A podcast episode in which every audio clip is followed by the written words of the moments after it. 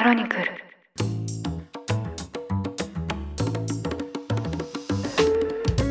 おはようございます。2023年12月12日火曜日。ニュースコネクト。あなたと経済をつなぐ5分間。パーソナリティの新井里奈です。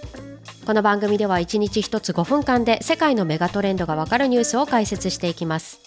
朝の支度や散歩通勤家事の時間などにお聞きいただけると嬉しいです。香港に住んで10年。この期間に2度大きな抗議活動を経験しました。1度目は2014年後に雨傘革命と言われたものです。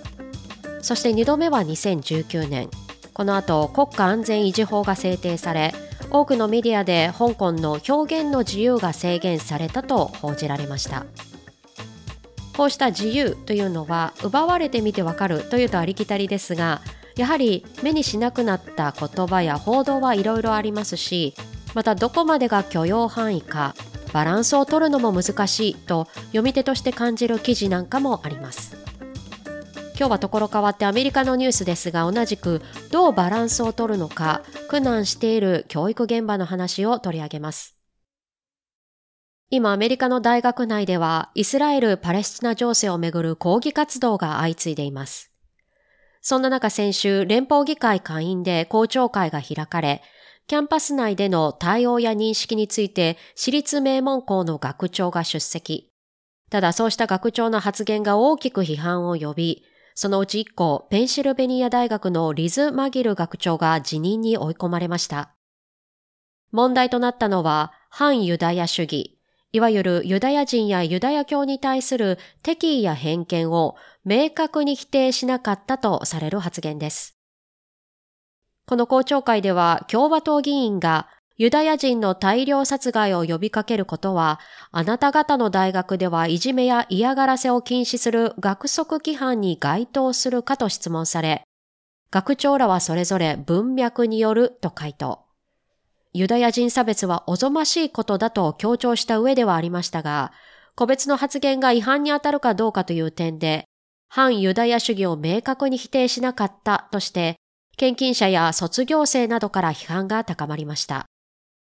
これに対し、マギル学長は、公聴会翌日に SNS 上で謝罪。その3日後、同氏が自ら辞任を申し出たことが、大学を通じて明らかとなりました。同じく公聴会に出席したハーバード大学、そしてマサチューセッツ工科大学の学長に対しても、現在辞任を求める声や大学への寄付を取り下げるといった圧力が強まっており、今後の発言や身体の行方に注目が集まっています。教育現場に向けられた批判。ここで論点となっているのが、表現の自由と安全確保のバランスです。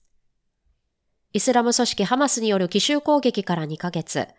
これまでにも各国で発生している抗議活動を取り上げてきていますが、これは大学キャンパス内でも同様です。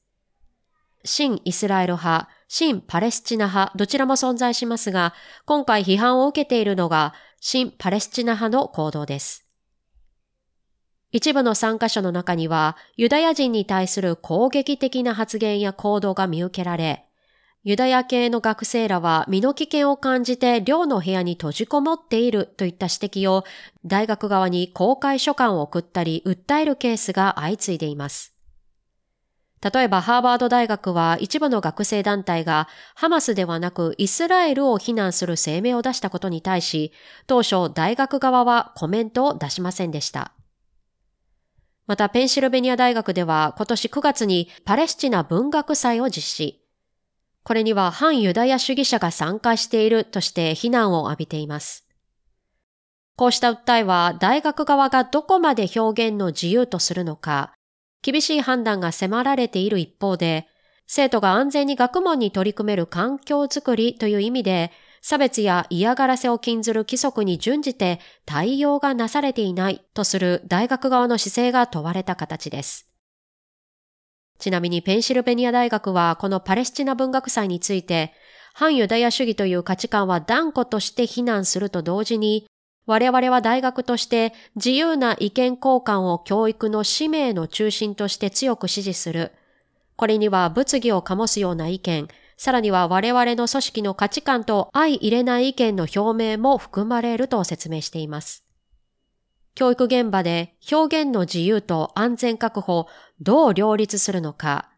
苦慮する大学の姿が現地メディアでも連日大きく伝えられています。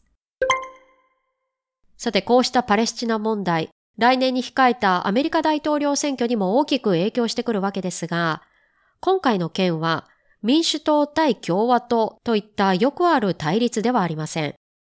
一般的に共和党は保守派、一方民主党はリベラル派とされますが、今回の公聴会で質問を投げかけたのが共和党議員だったことを考えると、リベラルな対応を取ったとされる大学側の関係は、保守対リベラルといった構図に当てはまります。が、今回ホワイトハウスの報道官も、ジェノサイドを求めるのは恐ろしいことと批判し、他の民主党議員も同様の発言。また、民主党への大口献金者であるオープン AI のサム・アルトマン氏も、長年アメリカ左派における反ユダヤ主義は人々が主張するほど悪くはないと言ってきたが自分が間違っていたと X でコメント。政治的立場を超えて批判が高まったことでより一層今回大学が取った対応については厳しい目が向けられることとなっています。アメリカではもちろん政界や経済界などでもユダヤ系の人たちの影響力が大きいという背景もある一方で、今後教育現場がどうあるべきなのか、改めて問われることとなりそうです。ということで今回はアメリカの教育現場、表現の自由に関わるニュースを取り上げました。実はこの週末、香港では地方議会にあたる選挙が行われています。日本のメディアでも取り上げられていますが、NHK はこう伝えています。選挙制度の変更によって民主派は一人も立候補できず、有権者の関心は低く、投票率は27.5%と、香港が中国に返還されて以来最も低くなりました。ここ10年で大きく変わった香港ですが、選挙制度も同じくで、親中派に有利な仕組みとなっています。自由の形が変わるとどうなるのか、香港のケースを見ても、今日のニュースを考えてみても、改めて判断が難しい問題だと感じます。ニュースコネクトお相手は新井里奈でした。番組への感想はカタカナで、ハッシュタグニュースコネクトとつけて X、旧 Twitter に投稿ください。もしこの番組が気に入っていただけましたら、ぜひフォローいただけると嬉しいです。それでは良い一日をお過ごしください。